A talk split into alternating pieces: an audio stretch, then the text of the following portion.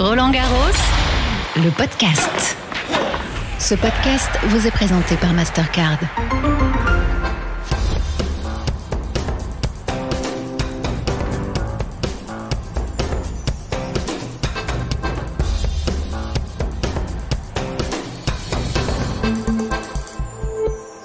Bonjour, bienvenue dans la Hour de Roland Garros, votre rendez-vous tous les jours tout au long de la quinzaine, 17h45, 18h15 avec Émilie Lois qui va m'accompagner tout au long de la quinzaine. Salut Émilie. Salut Eric. On va évoquer les premiers résultats du jour tous les jours. Un grand thème sera développé. Aujourd'hui, on va débuter par le tableau de Roland Garros, Émilie. Oui, est-ce que le tableau est plus ouvert cette année chez les hommes que chez les femmes?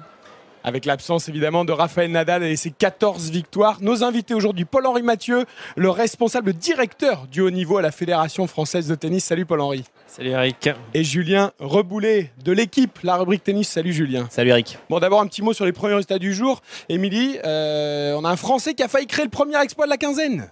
C'est vrai que euh, Constant Lestienne a mené 2-7-0 euh, face à Kachanov. Malheureusement, Kachanov s'est réveillé euh, au troisième. On sent quand même que cette espèce de, magie euh, chez Constant a, marché pendant deux sets. Et Kachanov, après, s'est imposé assez facilement sur les, les trois autres. J'ai l'impression qu'il y avait un petit problème, euh, petit problème physique aussi au côté Constant Lestienne. Oui, je pense qu'il a accusé le coup un peu physiquement. Ça fait un moment qu'il n'avait pas joué sur le circuit. Il avait contracté une blessure au mollet il y a quelques semaines. Donc c'était un peu un tournoi de reprise. Donc c'est pas simple d'avoir Roland Garros comme tournoi de reprise. Et il a fait vraiment deux sets assez incroyables. Et ensuite, la fatigue a commencé à se faire un petit peu ressentir. Et ça a été dur ensuite physiquement jusqu'à la fin du match. il a d'ailleurs joué avec des bas de contention les premiers sets par rapport à son mollet, Julien. Et euh, moi, j'avais l'impression de revoir les Santoro Safine de l'époque avec euh, Constant Lestienne qui travaillait un peu Kachanov avec du slice, même côté coup droit. Et puis on sait que Kachanov, il aime bien jouer en rythme et il était perturbé. Non, mais Constant Lestienne, c'est un joueur assez exceptionnel qui arrive sur le tard dans le top 100 et qui, qui joue un tennis différent des autres. Il utilise le coup droit coupé uniquement en amorti, il fait beaucoup d'amorti. Il adore faire des petits tours de magie avec des cartes et sur le cours, ça se retrouve parce qu'il il emberlificote un peu les adversaires et malheureusement, il a souvent été très fragile physiquement et effectivement, il là, il traverse quelques semaines compliquées sur ce plan et il n'a pas eu malheureusement la caisse pour tenir euh, les 3 sets qu'il aurait fallu gagner. Paul Henry, c'est propre à Roland Garros de voir des matchs comme ça un peu différents, des joueurs un peu différents et surtout dans les premiers tours? Oui, alors surtout quand on est français, forcément ça galvanise voilà, de, jouer, de jouer à la maison. On sent qu'il avait à cœur de, bien faire. Euh, il a fait deux sets vraiment de, très très haut niveau. Pas forcément comme il a l'habitude de faire le, reste de l'année. Donc ensuite, il a été peut-être un petit peu aussi rattrapé par la tension. C'est pour ça qu'il y a aussi une petite baisse physique voilà, qui, apparaît. Mais euh, voilà, c'est un endroit en tout cas magnifique pour pouvoir euh, faire, pratiquer un beau jeu en tout cas. Ça montre aussi que quand tu arrives sur un tournoi du Grand Chelem, des matchs en 5-7, à partir du moment où il a abandonné aussi, je crois, à quatre reprises hein, avant d'arriver à Roland Garros, euh, là, malheureusement, il n'y a pas de magie et il n'y a pas de hasard. Euh, son talent fait qu'il a tenu pendant deux sets. Et malheureusement, il a, été rattrapé en tout cas par, par un petit problème physique. Après, même chez les meilleurs, les entrées en liste sont toujours compliquées. Paul-Henri Mathieu, on a vu Tsitsipas euh, sur le cours Philippe Chatrier face à Vezeli, 4-7, euh, mais avec 3 balles de 2-7 partout dans le tie-break du quatrième set. Euh, alors, Vezeli, c'est un, pareil, un tennis un peu différent sur terre battue, un grand gabarit qui fait service volé souvent, euh, qui avait battu Novak Djokovic à Monte Carlo il y a quelques années, par exemple. mais Tsitsipas a, a dû s'employer, a un peu galéré. Oui, c'est toujours des matchs un petit peu pièges. Euh, ces premiers tours, Tsitsipas, il sait que c'est un outsider du, tournoi.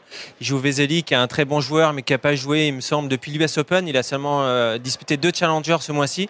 Donc ça fait extrêmement longtemps qu'il n'a pas joué. Donc il ne sait pas trop dans quel état il se, trouve. Et Vezeli se retrouve sur le cours, il n'a rien à perdre. Effectivement, il pratique un, super tennis. Voilà, il a aussi l'expérience d'avoir joué ce, type de joueur par le passé. Donc ben, ça a donné un match très serré. Et Tsitsipas en est vraiment bien sorti. Julien Robles, on a beau être parmi les meilleurs du monde, on a beau avoir disputé des finales de Grand Chelem, un premier match à Roland Garros ou dans un Grand Chelem, c'est toujours particulier. Oui, et c'est pas vraiment une surprise en ce qui concerne euh, Tsitsipas, qui fait une saison assez particulière. Il a commencé par une finale de Grand Chelem à Melbourne, mais il n'est pas vraiment flamboyant comme on l'aurait imaginé sur terre battue. Il manque quelque chose. Il a l'air un peu moins heureux de développer son tennis et euh, c'est pour ça que quand on a réfléchi un petit peu, on parlait de l'ouverture du tableau il aurait dû être dans les principaux favoris, ben, il apparaît un petit poil derrière quand même à la base. Et c'est pas forcément une surprise qu'il ait souffert aujourd'hui. Mais d'ailleurs, on le voit à la fin, c'est sa réaction. Je veux dire, on sent une espèce de soulagement sur cette espèce de joie à la fin. On a l'impression qu'on est en quart de finale, quoi. Mm. Alors la question du jour, c'est justement le tableau des garçons avec l'absence de Nadal est-il plus ouvert que celui des filles? La première surprise, néanmoins, Émilie, euh, de cette première journée, elle est venue des filles avec l'élimination de la grecque Sakari, euh, demi-finaliste il y a deux ans. Elle avait déjà perdu tôt l'année dernière au deuxième tour, je crois, mais là, elle perd dès le premier tour contre Muchova. Ouais, elle perd euh, dès le premier tour. C'est vrai que Muchova a fait un, super match. On, l'a vu tout à l'heure. J'aime bien cette question parce que c'est vrai que depuis pas mal d'années, euh, bah, il y avait Raphaël Nadal. Malheureusement, il n'est pas là, mon plus grand désespoir. Je trouve que là, pour le coup, c'est plus ouvert chez les garçons. Chez les filles, on a vraiment là deux joueuses, Viatek et, et Sabalenka, qui, euh, qui pour moi vraiment ressortent, sortent du lot. On va voir, hein, 15 jours, c'est très long, il peut se passer beaucoup de choses. Mais je trouve qu'enfin, dans le tennis féminin, on a quelques joueuses qu'on arrive à identifier, qui confirment euh, semaine après semaine. Donc ça va être intéressant de, de voir sur, euh, sur ce tournoi. Sabalenka, Paul-Henri Mathieu qui a d'ailleurs gagné très facilement hein, son premier match euh, ce matin, entré en liste tranquille. Mais c'est vrai que Sakari, est-ce que surpris ou pas de cette élimination précoce Muchova est une bonne joueuse. Hein. Alors j'ai pas vu le match, je vais pas vous le cacher. J'étais sur d'autres matchs, mais c'est toujours une petite surprise. Alors, Muchova a quand même euh, eu des bonnes victoires et elle joue bien de- depuis maintenant, euh, depuis quelques temps. Euh, voilà, après c'est toujours une surprise quand une tête de série part si tôt dans le, dans le tournoi. Après, voilà, dans ces tournois-là, on sait que les premiers tours, souvent c'est des premiers tours pièges euh, qu'il peut y avoir. C'en était un aujourd'hui pour elle. Alors on en vient à notre grande question du jour. Ce tableau donc des filles de Roland Garros est-il moins ouvert ou plus ouvert celui des garçons en l'absence de, de Rafael Nadal? D'abord, vos premières impressions, Julien Reboulet, Paul-Henri Mathieu. Euh, le tournoi a débuté depuis quelques heures dans le tableau principal. Ça fait quasiment une semaine avec les qualifs avant. Euh, L'ambiance, l'atmosphère, sans Rafael Nadal, on en a beaucoup discuté les, jours précédents. Néanmoins, cette fois, ça y est, le tournoi a démarré et il n'est pas là. Alors il n'est pas là, mais il sera toujours là et, pour toujours puisqu'il a quand même une statue dans le stade euh, qui permet quand même de l'apercevoir. Il bouge pas beaucoup, c'est sûr, mais il est là. J'espère que tous les gens qui viennent au stade sont au courant qu'il a déclaré forfait et qu'ils vont pas être déçus. Mais euh, c'est compliqué pour les gens qui viennent maintenant voir du tennis de penser à nouveau à Rafael Nadal, je pense. On le voit en photo à plein d'endroits. Quand il y a eu le tirage au sort sur les clips vidéo qui lançaient le tirage, on voyait Nadal évi- évidemment. Donc Nadal, il appartient au stade euh, pour l'éternité, mais il faut faire 100 et euh, je crois que tout le monde va réussir en fait à faire 100. Euh, Paul-Henri Mathieu, l'atmosphère, elle est quand même, euh, voilà, c'est un autre Roland. On ne sait pas trop comment l'aborder. C'est un autre Roland parce qu'il figure pas dans le tableau. Ensuite, effectivement, ben, comme l'a dit Julien, il faut faire, il faut faire avec. Euh, Je pense que les gens sont aussi venus pour voir du beau tennis. Et, euh, et on l'a dit, ben, ça ouvre le tableau parce que les années précédentes, depuis 14 ans, enfin, il a, il a gagné 14 fois. Donc les 14 fois où il a gagné, c'était le grandissime favori. Même les quelques fois ben, où il n'a pas gagné, il a perdu seulement trois matchs, c'était quand même le favori. Et ben cette année, euh, ben, il n'y a aucune pièce derrière Rafael Nadal. Donc euh, voilà, ça va être un autre vainqueur, peut-être un nouveau vainqueur de, Grand Chelem. Donc c'est assez excitant. Parce que là, on a parlé euh, des filles avec Sviatek notamment et Sabalenka qui, qui, ressortent. En tout cas, c'est mon avis. Chez les hommes, qu'est-ce que tu en penses, Julien? Parce qu'on a Djoko qui arrive, mais c'est Djokovic qui n'a pas fait une préparation, qui n'a pas gagné euh, énormément. Mais ça, c'est un tel champion que euh, ici, il peut, se, il peut se révéler. On a du Alcaraz, ils sont dans la même partie de tableau. Et puis, euh, il y a aussi Medvedev qui commence à apprivoiser, à aimer, à aimer la terre battue et, qui commence à faire de belles choses. Ce qui est assez génial, c'est que l'année où Nadal ne vient pas, personne ne s'est vraiment complètement imposé pour avoir une tête d'avance sur les autres. Parce que même Alcaraz, qui était incroyable en début de saison, sa défaite très prématurée à Rome contre un qualifié hongrois, Marozan, que qui n'avait encore jamais gagné un match sur le circuit principal, ça nous fait rappeler qu'il est encore jeune et qu'il a des jours sans, en fait. Et qu'il a des jours sans dont il ne se sort pas. Avant, à Madrid, il avait failli perdre d'entrée contre le Finlandais Rui Souvori. Il s'en était sorti de justesse et il gagne le tournoi. Mais on sait, et encore plus sur un format comme ici, un jour sans, ça peut parfois être difficile à, à récupérer. Sur, voilà, il peut y avoir des surprises comme ça. Djokovic, c'est pareil. S'il avait pas mal au coude, s'il paraissait pas avoir pris un petit coup de vieux finalement euh, ces derniers temps, on le mettrait devant. Mais on sait qu'il est quand même favori dans les grands favoris parce qu'il a l'expérience qu'il a. Mais on peut pas dire qu'il est au-dessus des autres. Et puis, Medvedev vient de découvrir qu'en fait, il savait glisser sur terre, qu'il savait arrondir les trajectoires si besoin. On a un petit Rouneux qui est incroyable, il a un aplomb incroyable. Je pense qu'il est persuadé, même s'il ne le dira pas forcément aussi fort, mais qu'il peut gagner Roland Garros dès cette année. Je pense que tout le monde sait que le fait que Rafael Nadal ne soit pas là, quelle que soit sa forme, ça enlève 80% du danger.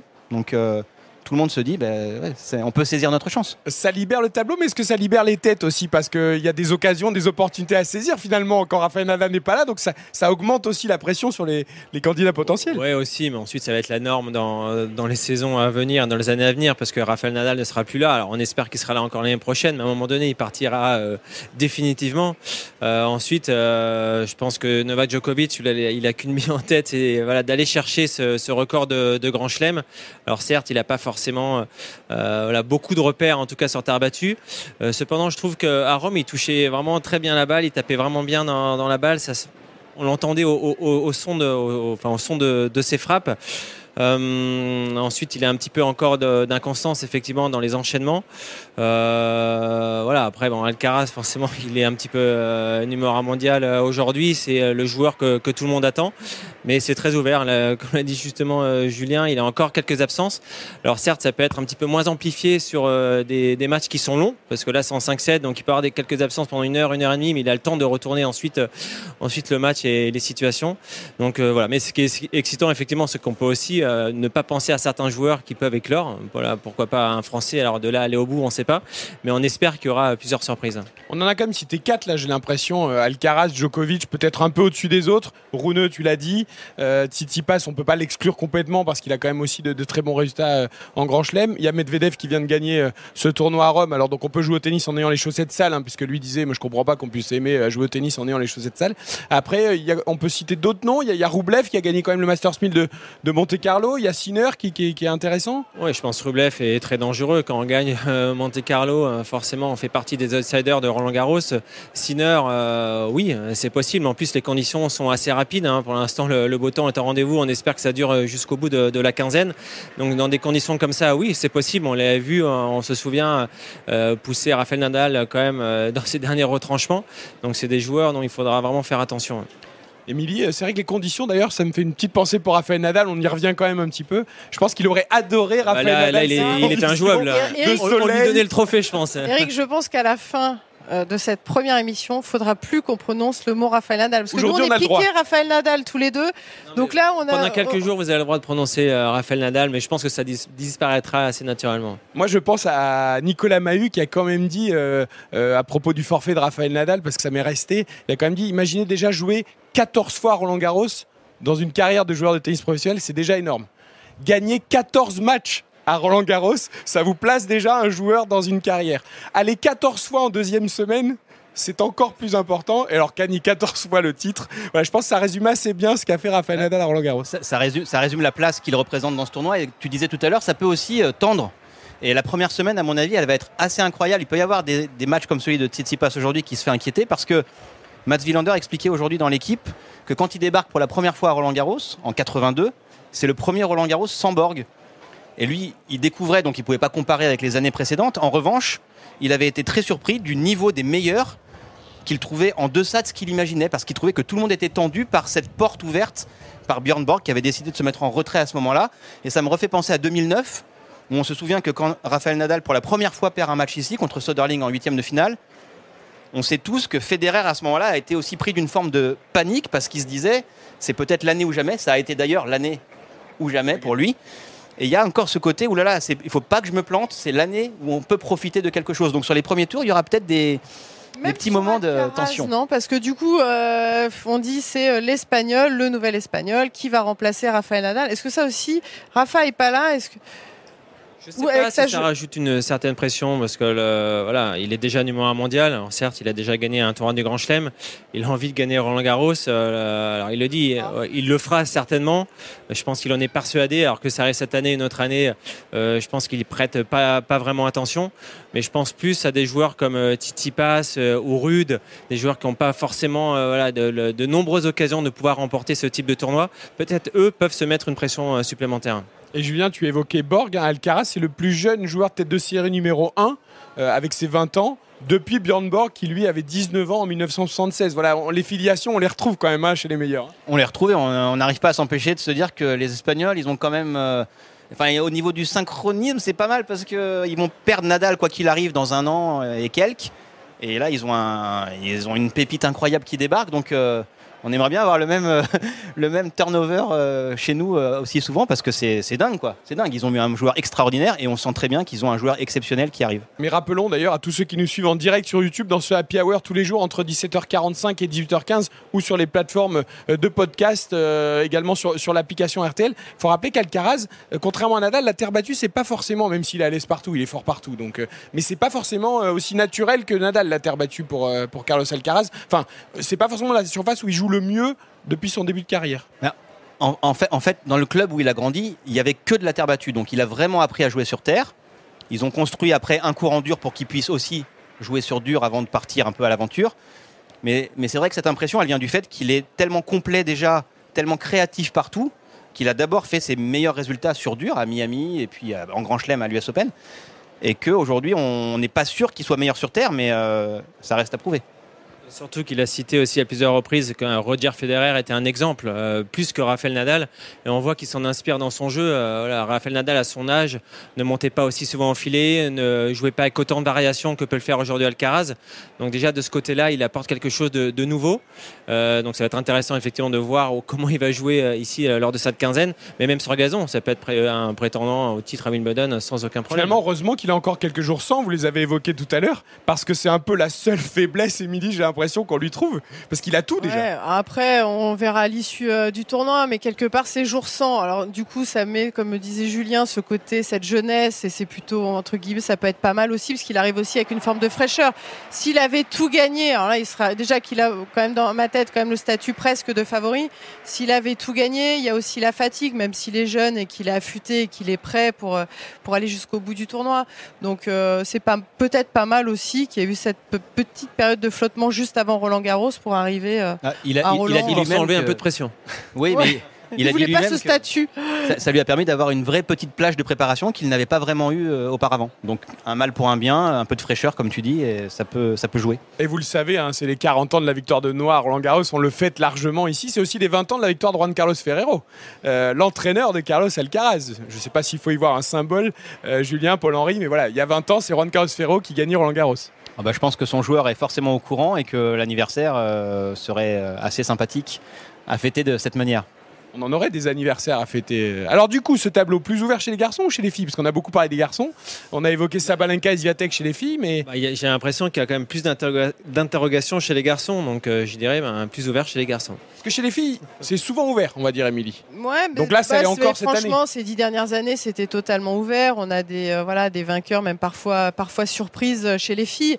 Là, c'est vrai qu'aujourd'hui, on a, vraiment des joueuses qui se dégagent. Après, j'attends aussi, parce que là, on a parlé des, euh, des deux premières. On a Caroline Garcia qui est numéro 5. Alors, certes, qui traverse une période qui est pas facile. Alors, elle n'arrive pas avec un max de confiance. Elle a gagné le Masters l'année dernière, donc elle a montré qu'elle était capable de faire des choses exceptionnelles. Certes, on était sur, euh, sur, dur, euh, sur dur intérieur, mais euh, ça montre qu'elle a de très très grandes qualités. Moi, je crois énormément en, cette joueuse. Je dis pas ça parce qu'elle est française et que j'ai envie de parler en bien des françaises, mais je crois vraiment, je suis intimement convaincue qu'elle peut faire de très très belles choses sur terre et ici. Elle arrive dans des euh, dois savoir un petit peu mieux dans quelles conditions elle arrive, si euh, physiquement elle est à 100%, etc. Mais même si elle n'a pas gagné, si elle pouvait retrouver justement cette, euh, ce chemin de la victoire et se faire pousser aussi par le public, elle retrouve justement bah, ce niveau de jeu qu'elle avait l'année dernière, qu'elle a perdu et pourquoi pas le retrouver euh, ici à Paris. Oui, les premiers tours euh, vont être importants. Enfin, le premier tour va être vraiment important euh, pour, pour Caroline. Alors, elle arrive forcément avec pas énormément de confiance. En tout cas, physiquement, elle se sent bien. Voilà, c'est plus un petit peu de perdition qu'elle a eu lors des derniers matchs. Mais euh, souvenez-vous aussi, euh, elle s'était relancée lors du tournoi de Roland Garros l'année dernière en gagnant le double. Ça a été un point de départ. Donc voilà, euh, de revenir à un endroit aussi où on s'est relancé, ça peut rebooster sa confiance. Et si elle arrive à faire un bon premier tour et enchaîner avec un deuxième match, bah, on sait quel niveau elle peut pratiquer. On l'a vu en fin d'année dernière. Donc euh, elle peut être inarrêtable. Donc on lui souhaite effectivement de retrouver cette confiance dans les premiers matchs. Moi, Julien Roublet, sans reparler du passé, parce que ça, ça a souvent euh, causé des torts à nos Français, mais le potentiel, comme dit Paul-Henri, il n'y a aucun doute sur le fait qu'elle a le potentiel pour le gagner, Roland ou un autre grand chelem. Oui, elle peut, elle peut être excellente sur toutes les surfaces. On parlait des conditions météo. Je pense qu'elles peuvent lui convenir aussi parce que ça va donner euh, du volume à ses balles, à son service kické. Voilà, ça, va compter. Surtout, ce qu'il faut qu'elle a. Dans l'idéal, il faudrait qu'elle arrive à se libérer, à prendre du plaisir. C'est ça qui manque énormément depuis le début de l'année. Elle, elle a même évoqué le fait qu'elle se sentait souvent mal placée sur les balles parce que finalement, elle est un peu crispée. Si elle se libère et qu'elle est au bon endroit au bon moment, euh, la qualité de sa balle peut lui permettre de viser très très loin dans le tournoi. Bah, pour se libérer, il faut gagner quoi. Et c'est ça le truc. Voilà. Donc ça se joue sur les premiers jours. t'arrives, t'as pas Ouais. beaucoup gagné, euh, trouver le relâchement et se libérer. J'espère qu'elle va le trouver justement euh, dès le pr- premier tour et que ça va la, la lancer. Alors moi j'ai bien regardé dans le journal de l'équipe, vous jouez toujours au jeu des, des pronostics, des favoris avec les étoiles. Alors d'habitude il y avait toujours Rafael Nadal avec 5 étoiles et puis Djokovic avec 4. Là cette année il n'y a, il y a pas de grand favori avec 5 étoiles. Chez les filles c'est pareil, vous avez quand même mis Sviatek euh, euh, toute seule au-dessus. Et puis derrière euh, Sabalenka, il y a, il y a Rybakina aussi qui vient de gagner, euh, qui vient de gagner Rome. C'était son premier tournoi sur terre battue je crois. Il y a- oui, qui a été en finale, mais c'est pareil. En fait, en fait, en fait, Swiatek, pourquoi elle est quand même devant, même si elle a eu un petit pépin physique récemment, c'est parce qu'elle elle a déjà gagné deux fois le tournoi et que quand elle joue bien, elle semble avoir encore plus sur terre battue une longueur d'avance. Mais Sabalenka a réussi à, a gagné aussi sur terre battue. Ribakina, on y croyait un peu moins parce qu'elle a un style de jeu qui, a priori, est beaucoup plus pour les surfaces rapides. Elle a aussi gagné. Elle avait gagné Wimbledon Elle a gagné Wimbledon, donc on, on, est plutôt surpris de la voir là. Mais, mais voilà, une fille qui a gagné Wimbledon, on, et qui, a plutôt confiance en ce moment, elle, apparaît aussi dans les favorites. Parce que là, si on est 15 jours à 28 degrés euh, tous les jours avec grand soleil, euh, la surface, ça va aller à 10 000. Hein. ça va être une terre euh, hyper rapide. Hein. Il va y avoir des aces. Je crois que Isner, il a dû faire une quarantaine d'aces aujourd'hui, ce qui est plutôt dans ses normes. Mais... Ouais, mais je pense que ça va avantager encore plus Sviatek, hein, parce que c'est une des seules qui arrive à faire gicler sa, balle, surtout avec son coup droit. Donc si les conditions sont très rapides et que la balle gicle vraiment, vraiment haute, elle sera vraiment difficile à aller chercher. Peut-être plus dur pour Jabber aussi, qu'on aimerait revoir avec son jeu plus travaillé, elle aussi. Euh. Bah alors elle, pour le coup, c'est quasiment l'inverse de l'année dernière. L'année dernière, honnêtement, elle arrive ici, on se dit, euh, c'est peut-être son année. elle a eu un premier tour horrible pour elle. Elle, a été battue d'entrée. Cette année, elle arrive avec euh, moins de pression sur les épaules parce que ses résultats ont été moins bons. Donc, si elle se met à développer son tennis qui est très sensible aussi, ça peut être très intéressant. Bon, il est français dans tout ça, Émilie, alors on les attend. Hein. Français, euh, C'est vrai que là, on, non, mais on parle, non, non, mais on parle, c'est vrai, des, des tenants du titre. haut niveau. Tout à l'heure, tu parlais du turnover avec euh, Raphaël Nadal et, euh, et, Alcaraz.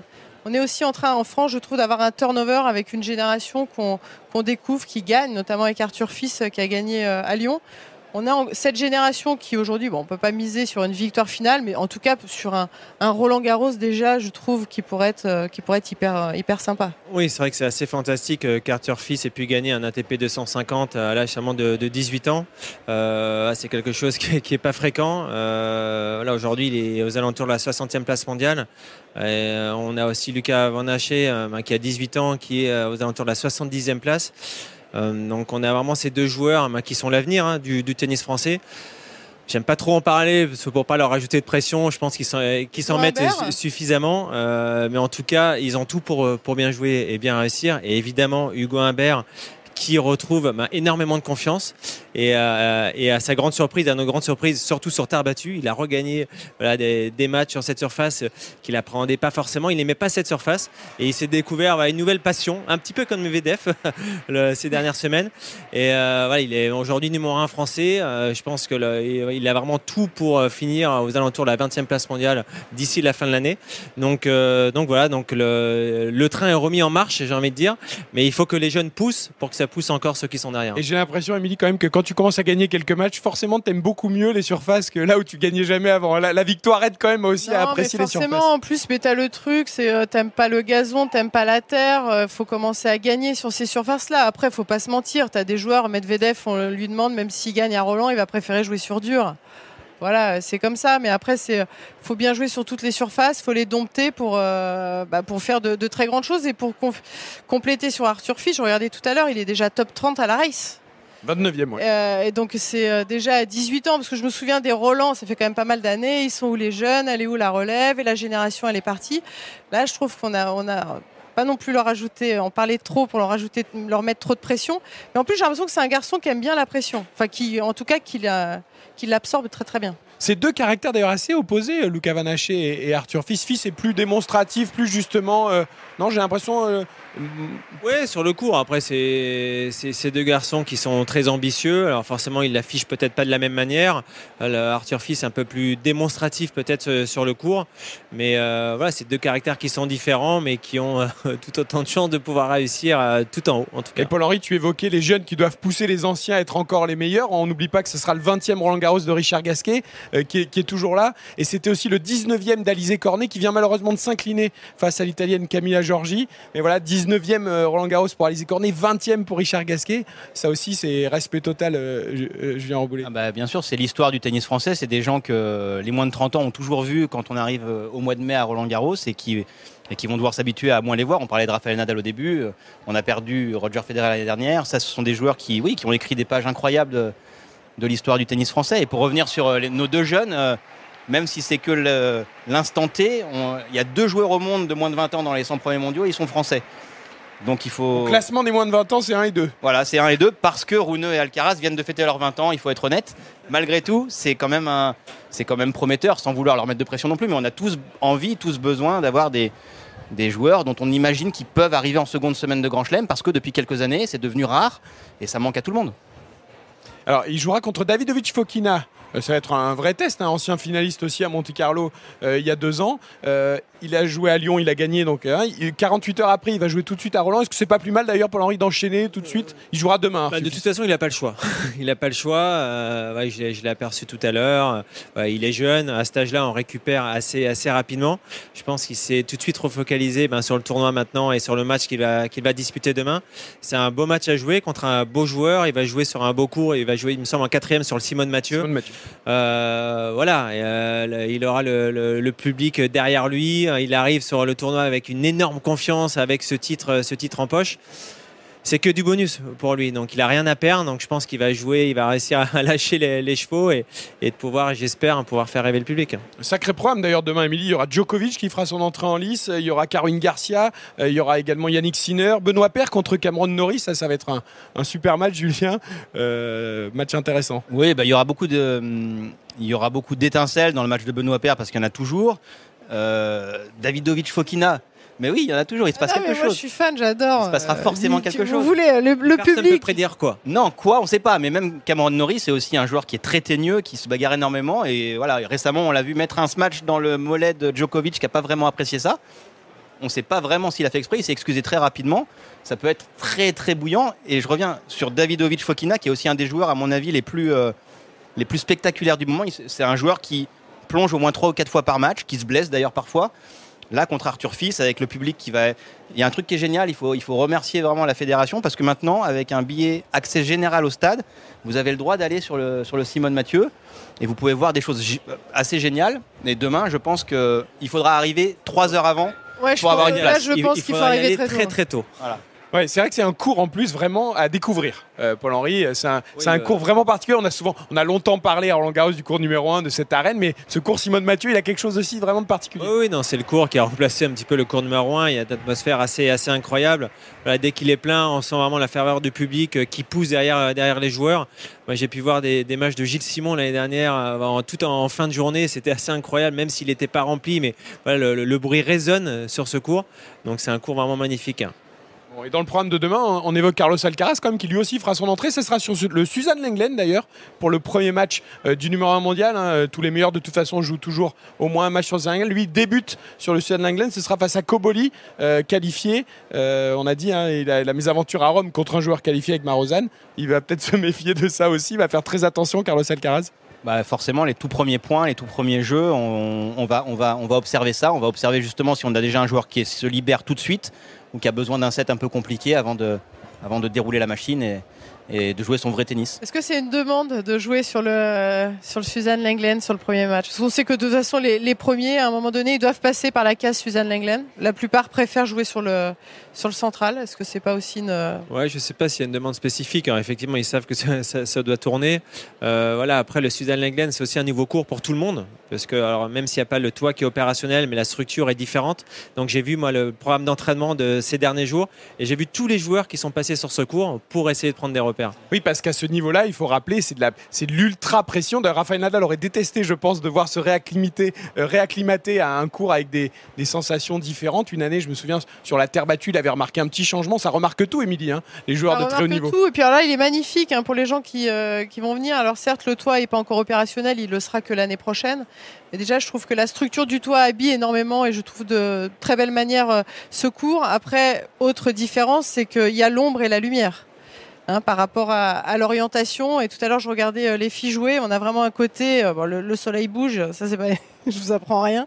Mais en tout cas, il y a quand même une bonne partie où le, cours est divisé en deux avec l'ombre et la lumière. Donc ça, c'est pareil, ce sont des adaptations à avoir et c'est bien d'avoir pratiqué sur ce cours avant de, jouer un. Mais c'est comme pour les favoris, c'est ombre et lumière. On ne sait pas, c'est voilà, on ne sait pas si on sera dans l'ombre, dans la lumière. Il y a beaucoup de, de, questionnements sur ce Roland Garros 2023 et c'est pas pour nous déplaire, ça pour le coup. Non, non, c'est très bien. Et il y, a, une chose qui est intéressante. On parlait de s'acclimater. À Madrid, j'ai été très surpris parce que sur les cours annexes, en fait, il y a beaucoup de joueurs qui percutaient les juges de ligne. Parce qu'en fait, aujourd'hui, beaucoup de joueurs se mettent tellement loin de leur ligne de fond que les cours annexes, et c'est sans doute vrai aussi sur certains cours de Roland qui sont. Ce serait pas inspiré de Raphaël Nadal par hasard On a Dominique Thiem, on a Daniel Medvedev. Daniel Medvedev, il était très très gêné à par moment. Donc on n'aura pas ce problème-là ni sur le Langlen ni sur le central. Mais ça va être marrant de voir aussi au début comment euh, fonctionne le coaching. Parce qu'on a le coaching maintenant qui est autorisé en cours de match. Et franchement, on est tellement loin. Je sais pas comment, quand, quand vous jouiez sur ces cours-là, est-ce qu'on pouvait entendre quand même son clan? Bah, Ça, si ça va être marrant à et de coacher, tu peux le faire. entendre, Mais après, le coaching se faisait aussi par signe. Moi, j'ai assisté aux qualifications, le coaching était déjà autorisé, mais il n'y avait pas vraiment d'échange. Je trouvais, j'étais assez surpris. Je pensais qu'il y aurait plus d'interaction entre les joueurs et leur coach. C'était pas vraiment le cas. Ça va peut-être s'intensifier durant cette quinzaine de Roland Garros au fur et à mesure que les, les tours vont passer. Merci beaucoup à Paul-Henri Mathieu d'être venu euh, jusqu'à nous pour cet happy hour Merci. de. Roland Garros. Merci à, à Julien Reboulet. Merci. Émilie, on se dit rendez-vous demain. Parfait. On va parler diététique. Il va falloir que je révise mes fiches hein, parce que je suis, je suis pas, je suis pas très J'ai bon. cru que tu allais dire, il va falloir que je fasse attention à ce que je mange ce Oh non, soir. ça, c'est- je crois que c'est trop tard, mais je peux bosser les fiches. Merci à tous en tout cas. Euh, Rendez-vous donc dès demain 17h45, 18h15 pour Hour de Roland Garros en direct sur YouTube. Et puis vous pouvez réécouter le podcast sur toutes les plateformes et sur l'appli Roland Garros. Très bonne soirée à tous.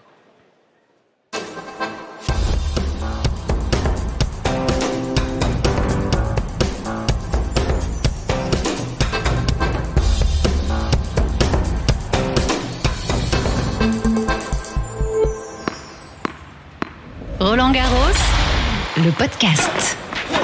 Ce podcast vous a été présenté par Mastercard.